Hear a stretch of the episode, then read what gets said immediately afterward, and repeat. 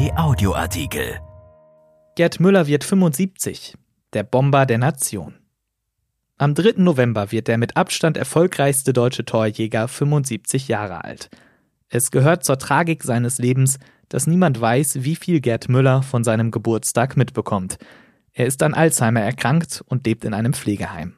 Eine Würdigung von Robert Peters. Wenn Fußballfans an dunklen Herbstabenden mal nicht die x-te Live-Übertragung eines Geisterspiels beim Privatsender über sich ergehen lassen, dann denken sie sich Ranglisten der besten Spieler aller Zeiten aus.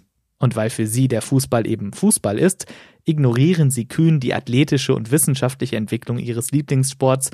Sie nehmen verwackelte Schwarz-Weiß-Bilder der Gründerzeit ebenso zum Zeugnis ihrer Hitliste wie den Hochglanzzirkus des modernen Unterhaltungsgeschäfts. In ihren Ranglisten steht mal Alfredo Di Stefano aus den goldenen Real Madrid-Zeiten der 50er und 60er Jahre ganz oben, mal Pelé, der mit Brasilien dreimal Weltmeister wurde, mal Diego Maradona, das argentinische Genie, mal Franz Beckenbauer, der deutsche Erfinder des Libero-Spiels, mal Lionel Messi, der Zauberzwerg des FC Barcelona, mal Johann Cruyff, ohne den der Fußball in den Niederlanden und Spanien nicht denkbar ist, mal Cristiano Ronaldo, der offenbar unsterbliche portugiesische Torjäger. Gerd Müller nie. Dabei hat er die Welt um eine Torquote bereichert, an der sich seine Nachfolger noch immer vergeblich abarbeiten. In 62 Länderspielen schoss er 67 Tore, in 427 Bundesligaspielen waren es 365, in 77 Europapokalspielen 69 Tore. In der Bundesliga-Saison 1971-72 traf er 40 Mal, unerreicht. Die martialische Sprache der zeitgenössischen Sportberichterstatter fand den Begriff Bomber der Nation. Am 3. November wird er 75 Jahre alt. Es gehört zur Tragik seines Lebens, dass niemand weiß, wie viel Gerd Müller von seinem Geburtstag mitbekommt. Er leidet an Alzheimer und er wird seit 2015 in einer Klinik in der Nähe von München betreut. Es gehe ihm dort gut, sagte seine Frau Uschi vor einem Jahr der Bild-Zeitung. Wörtlich, er fühlt sich wohl und zu Hause aber aus dem öffentlichen Leben ist er natürlich verschwunden. Es war schon lange still um ihn geworden, noch bevor sich der dunkle Vorhang der Demenz über sein Leben legte.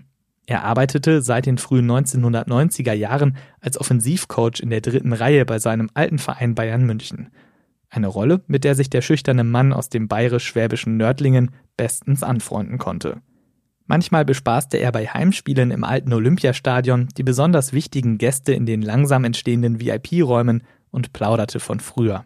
Die geborene Plaudertasche war der freundliche Herr mit dem grauen Vollbart, der noch nie. Bezeichnend ist seine Auskunft auf die immer wiederkehrende Frage nach dem Geheimnis seiner Torgefährlichkeit. Des kannst, stellte Müller fest, oder des kannst nicht. Er konnte es. Müller schoss seine Tore im Liegen, im Sitzen, im Rutschen, mit dem rechten Bein, dem linken Bein, dem Knie, dem Bauch, dem Kopf, dem Po. Er sparte kein Körperteil aus. Der ästhetische Wert eines Treffers war ihm gleich. Rein musste der Ball. Das war der Inhalt seines Spiels, das er im Strafraum betrieb, als Ende der Verwertungskette, die bei den Bayern und in der Nationalmannschaft bei Torwart Sepp Meyer begann und vom Beckenbauer und dem Mittelfeldkollegen fortgesetzt wurde. Ein Renner war Müller nie. Seine längsten Sprints zog er im Torjubel an und seine läuferischen Werte würden die heutigen Statistikfreaks in stille Verzweiflung stürzen. Aber er verfügte über die große Fähigkeit, immer dort zur Stelle zu sein, wo es bald gefährlich sein würde.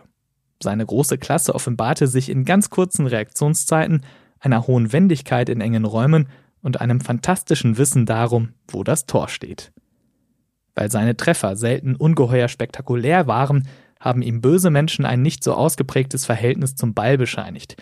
Die sollten sich nochmal zwei Tore aus dem Finale im Landesmeisterpokal, dem Vorgänger der Champions League, von 1974 anschauen. Beim ersten, dem Treffer zum 2-0 gegen Atletico Madrid, nahm Müller den Ball Volley nahe der Grundlinie und beförderte ihn krachend ins Netz. So ähnlich wie Marco van Basten 14 Jahre später im EM-Finale der Niederlande gegen Russland. Beim zweiten, dem 3 zu 0, lupfte er den Ball ansatzlos und mit viel Gefühl von der Strafraumgrenze ins Tor, so wie es eigentlich nur sein Mitspieler Beckenbauer konnte. Das waren wichtige Tore. Das Wichtigste erzielte Müller allerdings für die Nationalmannschaft, das zum 2 zu 1 Endstand im Finale der Weltmeisterschaft 1974 gegen die Niederlande in München. Die Treffer in diesem Sommer nähren bis heute die Überzeugung seines ehemaligen Mitspielers Uli Hoeneß, Müller sei, Zitat, der wichtigste Spieler der deutschen Nationalmannschaft und des FC Bayern gewesen. Beckenbauer urteilte zu den besten gemeinsamen Zeiten, ohne ihn würden wir uns heute noch in einer Holzhütte an der Säbener Straße umziehen. So richtig vergoldet hat ihm der FC Bayern der 1970er Jahre diese Verdienste nicht. Anders als Beckenbauer ließ Müller seine Interessen nicht von einem geschäftstüchtigen Manager wie Robert Schwan vertreten und er verdiente nie so viel, wie er wert war. Als der Bayernstern vorübergehend in den Sinkflug überging, weil die großen Spieler in die Jahre gekommen waren, floh Müller in die USA, zu Fort Lauderdale. Der Münchner Trainer Paul Czernay hatte es gewagt, Müller auszuwechseln. Und das traf den empfindsamen Kerl so tief, dass er sich mit dem Club 1979 auf eine fristlose Kündigung einigte. Sein Glück fand er in den Staaten trotz eines Millionengehaltes allerdings nicht. Ohne Englischkenntnisse war er über den großen Teich gegangen, er fremdete mit der Operettenliga und anders als Beckenbauer, der bei Cosmos New York zum Weltmann wurde, lebte Müller scheu und zurückgezogen. Auf den weiten Flugreisen bekämpfte er seine ausgeprägte Flugangst nach einem verhängnisvollen Ratschlag alter Münchner Kollegen mit harten Drinks – und gegen Einsamkeit und Ehestress setzte er ebenfalls auf den Alkohol. Als Müller 1984 nach München zurückkehrte, hatte ihn der Alkohol endgültig im Griff. Ich habe mir alles kaputt gemacht, klagte er später. Uli Hoeneß und Franz Beckenbauer hatten den alten Freund jedoch nicht vergessen. Sie bewegten ihn zum Entzug und sie brachten ihn im Trainerstab unter. Es war mein größter Sieg, erklärte Müller. Bevor es dunkel um ihn wurde, erlebte er wahrscheinlich seine glücklichsten Zeiten – ohne Druck, ohne öffentliche Aufmerksamkeit, ohne Flugreisen.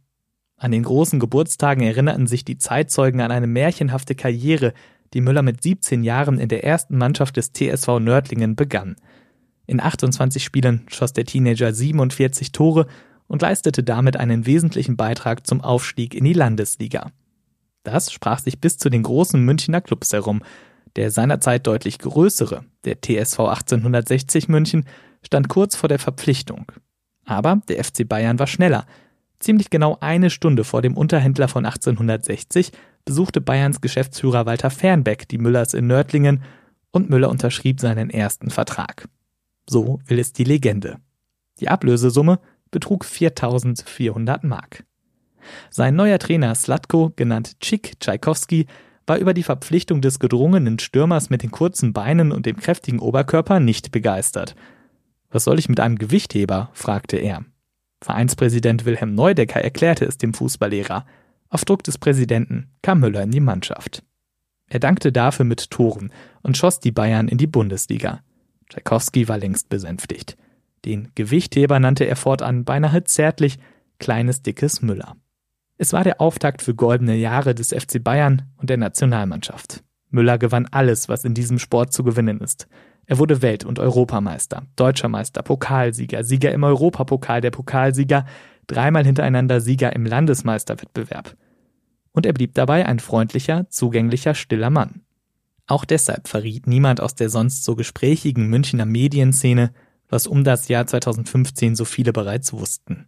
Erst mit einer offiziellen Erklärung des FC Bayern wurde Müllers Erkrankung öffentlich. Es war die späte Verbeugung vor einem großen Spieler, und einem einfachen Mann ohne Allüren. Erschienen in der Rheinischen Post vom 3. November 2020 und bei RP Online. RP Audioartikel. Ein Angebot von RP Plus.